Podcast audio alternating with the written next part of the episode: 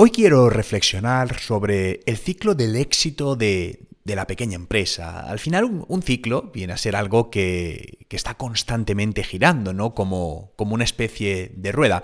Es cierto que en tiempos pasados estos ciclos eran más fáciles de detectar y sobre todo de mantener, es decir, encontrabas como tu ecuación del éxito para tu negocio que te funcionaba, para captar clientes, para volver a venderles, fidelizarles y funcionaba durante mucho más tiempo. En los contextos que estamos viviendo, lo que está sucediendo es que estos ciclos cada vez duran menos tiempo. Eh, trabajas duro para encontrar esa ecuación del éxito, la encuentras y al poco tiempo deja de funcionar. Esto no sé si te ha pasado últimamente, pero son muchas las empresas que a día de hoy están viviendo esta situación, que de repente la mayoría de cosas que les funcionaban les han dejado de funcionar y se encuentran ahora mismo como un poco perdidos. Oye, ¿por dónde tiro? Esto ya no me está funcionando. Y realmente esto es una realidad por todo el cambio tan constante que estamos viviendo, por esta economía caótica que hay a, a todos los niveles. Pero esto no quiere decir que, no sea posible encontrar estos, estos ciclos ¿no? de éxito de, de, nuestro negocio. Y hay varios puntos que quiero compartir contigo, que son los que yo empleo y que me ayudan a ir encontrando este ciclo y que cuando veo que el ciclo empieza a dejar de funcionar, volverme y crear otro nuevo ciclo. El primero es tener claro lo que, lo que queremos, ¿no?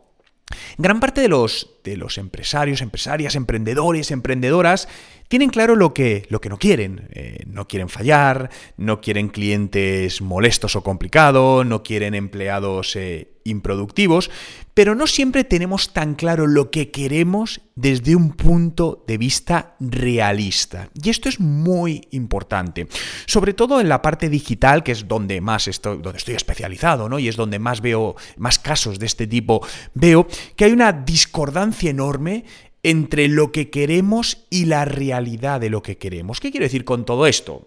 Pues eh, lo he contado en otros podcasts, ¿no? Pero casos de empresas que justamente están empezando a digitalizarse y quieren tener un éxito digital muy rápido con muy pocos recursos. Eso es esa discordancia, eso no sucede.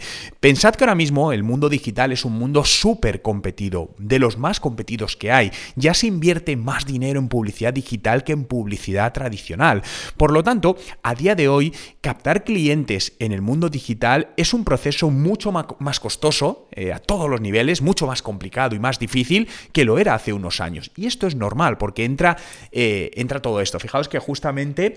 Eh, a mí me entran muchos contactos ¿no? de empresas que quieren que les ayude a digitalizarse. Y yo tengo muy claro quién es mi cliente y quién no es mi cliente. De hecho, lo primero les hago llegar un formulario con cierta información que necesito de su negocio para yo saber ahí discernir si realmente puedo ayudarles o no. Y tengo muy claro eh, quién, como te digo, quién es y quién no es. Y esto es algo que es muy importante. Y algo que estoy viendo últimamente y que está creciendo es el porcentaje de empresas que nacen o quieren digitalizarse con muy pocos recursos. Es decir, muy pocos recursos, me refiero recursos en cuanto a conocimiento del negocio digital y recursos en cuanto a inversión económica para hacer que eso suceda, ¿no? Tenemos la, la creencia de que Internet es mucho más barato o que lo puede hacer casi cualquiera o que con poca inversión podemos obtener retornos inmediatos y esto no sucede así. Por lo tanto, ten muy claro esto y desde un punto de vista realista, si hay algo que no conoces de este entorno por desconocimiento, porque normalmente esto pasa por desconocimiento, es porque se creen que el mundo digital es fácil, eso es por un tema de desconocimiento.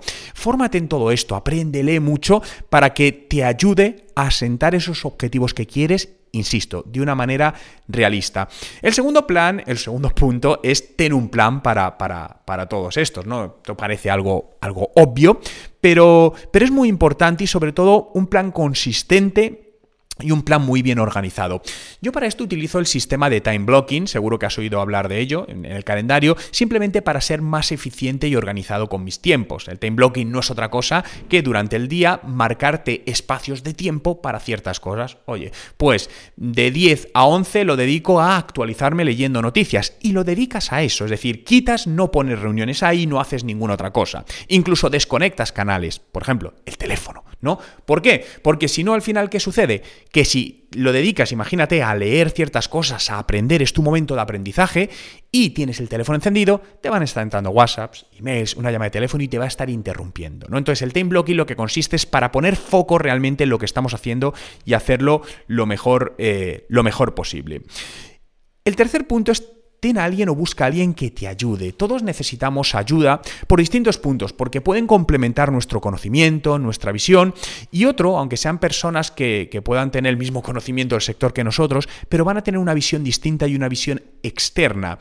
Para mí, por ejemplo, me es muy útil trabajar con mentores externos, mentores que también saben de negocio digital y tengo de vez en cuando sesiones con ellos para que me digan cosas de mi negocio, les comento, intercambio opiniones. ¿Por qué? Porque me es muy útil. Son personas que saben también y al final podrías decir, bueno, pero Juan, si tú sabes de esto, ¿por qué? Precisamente por eso, por esa visión externa, por nuevos puntos de vista. Y para mí es algo que me ayuda muchísimo. Aquí puedes buscar desde empresarios o otras personas del sector o de otros sectores, porque no tienen por qué ser de tu mismo sector. Al final yo aprendo mucho de empresarios y CEOs de empresas que nada tienen que ver con mi sector, ¿no? Y al final intercambiamos opiniones, intercambiamos ideas y nos es muy útil. Puedes buscar algún coach eh, de negocios general, algún experto en alguna área que quieres potenciar, que quieres mejorar, ¿no? Algo muy, muy eh, vertical.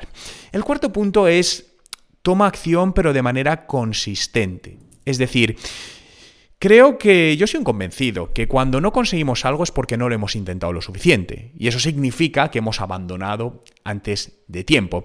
La semana pasada me contacta un emprendedor y me dice, oye Juan, hace un mes que lancé mi proyecto en Internet, estoy haciendo esto y no conseguimos todavía vender ni retornar. Claro, lleva un mes.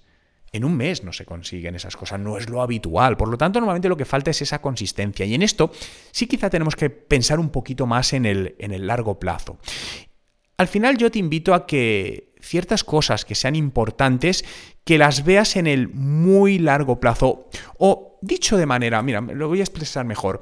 Creo que tenemos que hacer acciones que tengan un retorno para hoy y acciones que tengan un retorno para el futuro.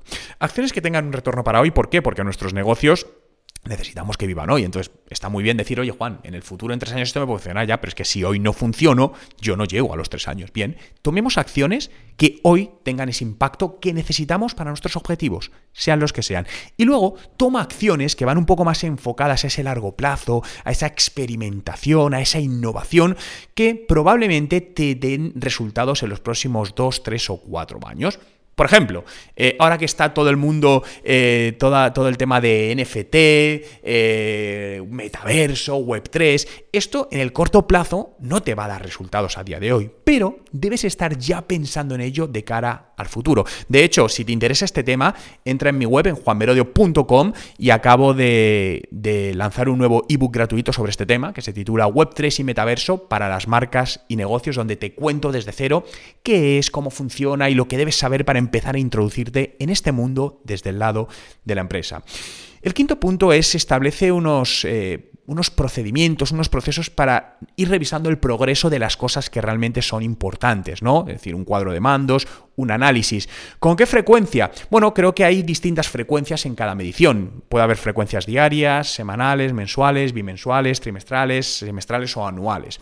Yo personalmente hay ciertas métricas del negocio que las reviso todos los días, ¿no? Todos los días tengo 15 minutos a primera hora de la mañana que dedico a revisar ciertas métricas del día anterior días. Oye, pa, hoy, hoy por ejemplo, pues que es lunes, pues me levanté, oye, ¿qué pasó ayer domingo? Y tengo ese cuadro de mandos y reviso estas métricas, ¿no? Y eso diariamente. Luego, semanalmente hago lo mismo, pero con un poquito más de volumen, mensualmente un poquito más de volumen. Por lo que es importante dedicar todos los días un X tiempo a revisar tus progresos.